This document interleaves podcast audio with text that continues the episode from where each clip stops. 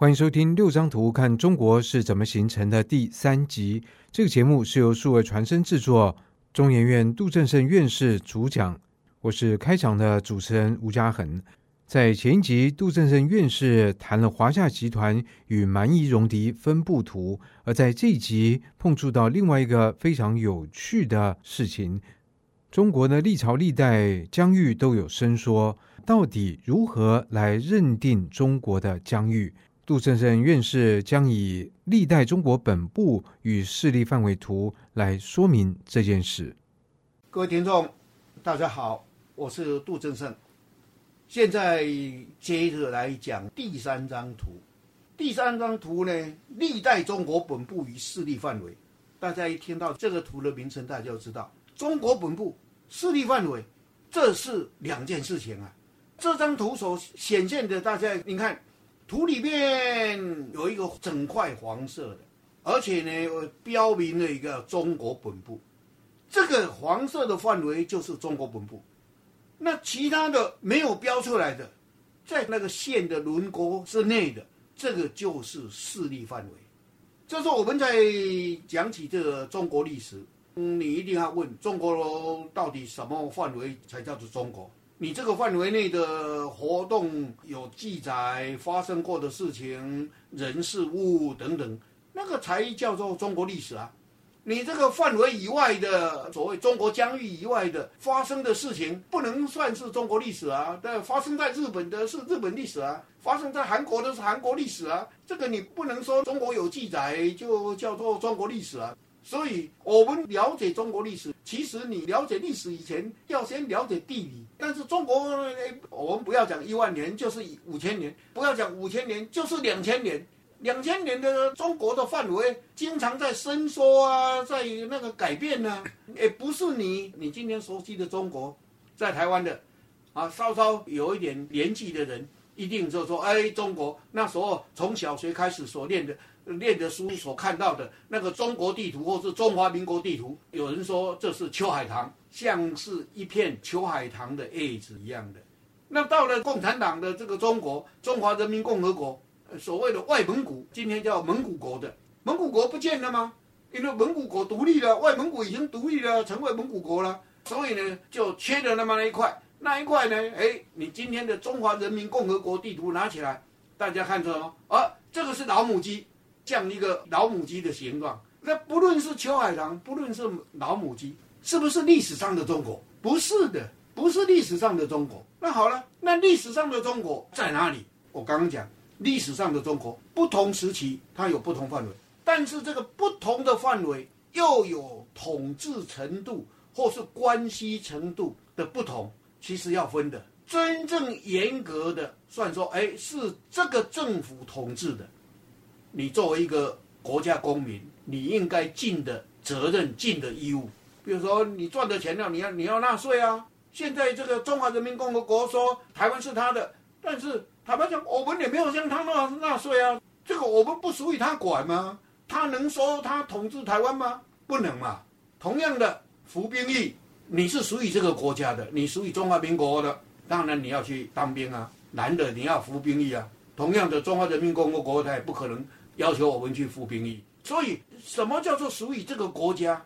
你要对这个国家尽责任嘛。这个国家，这个国家的政府，他有权利要求你这个国民要尽什么样的义务嘛？纳税啊，当兵啊，在以前还有服徭役啊，做义务劳动啊等等这一些的，这个才叫做统治。这个统治呢，我在这个书里面称为的直接统治，这个才是一个有效的直接统治。如果那个地方不可能进行收税、征兵，还有叫他们来义务劳动，也不可能叫他们这个女的织布要送上来，要按年的要交，这个都不构成直接统治。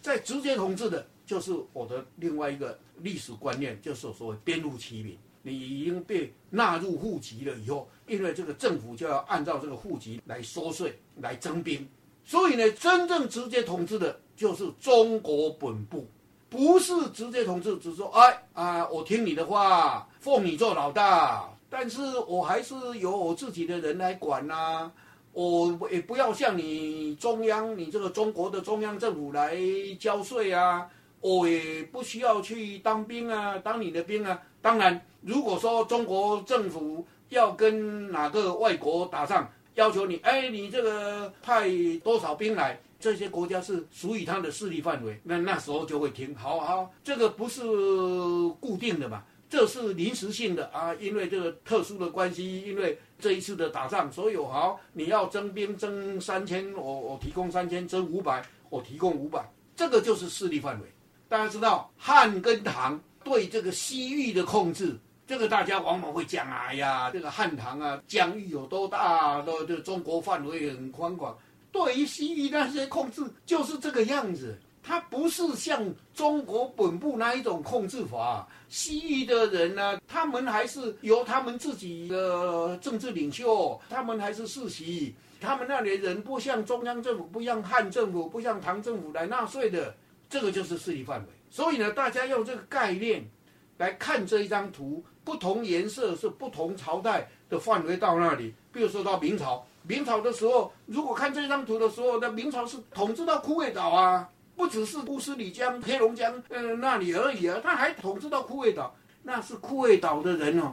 因为明朝的使臣去到那个那附近那里，他们去才呃呃这这个这这个这个拜见了一次，对不对？他们说，哎，好好，我我奉你做老大，是这样的，就是这样。而且这个所谓这个努尔干都斯啊，差不多东北这一大块，包括库页岛。这个努尔干都斯的这样的一个军政的区域，这个明朝前后只有二十几年而已。明朝有两百多年的历史，哎，都不到十分之一啊的这个统治，这个你你算明朝统治到了库页岛吗？不能嘛。而且这个势力范围是某个时间之内的势力范围，也不是这个朝代有三百年就全部三百年就都是势力范围。这是第二点，这个大家要要有了解的。好了，我你们一定会问过来，为什么会有秋海棠的老母鸡啊？为为什么会这样啊？大家知道，这个呢是清朝的时候奠定下来的。在明朝以前，从秦始皇到明朝灭亡，这个一六四四崇祯皇帝上吊，中国的政府最主要统治就是我这一张图里面的黄色的部分。那么后来我们看到的这个。中国地图范围会那么大，这是经过清初三个皇帝康熙、雍正、乾隆不断的征服造成的结果。本来满洲人就在东北，他们入关了以后统治中国，当然东北就是算在一起了。那这个康熙又去打外蒙古，征服了，又去打这个这个天山北边叫做北疆的准噶尔部，又征服了。乾隆就打这个回疆南部，雍正皇帝就是西南云贵高原。那西藏也越来越受到的控制，拉得越紧了，所以才会有这样的一张地图。但是西藏一直到十九世纪，他们还是觉得他们就是一个独立的啦。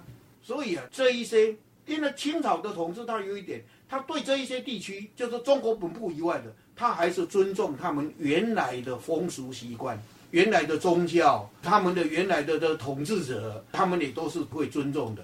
他不会像共产党现在。要进行文化改造的共产党对西藏地区的藏人，对新疆的这个维吾尔人，都是要进行这个文化改造，就是要所谓的汉化。这个在清朝的皇帝不会这样做，所以大家对中国历史要中国的范围到哪里，要先有本部直接统治的本部跟势力范围的那一种概念，你才分得清楚，认识历史才会深刻。谢谢大家。以上单元由数位传声制作播出。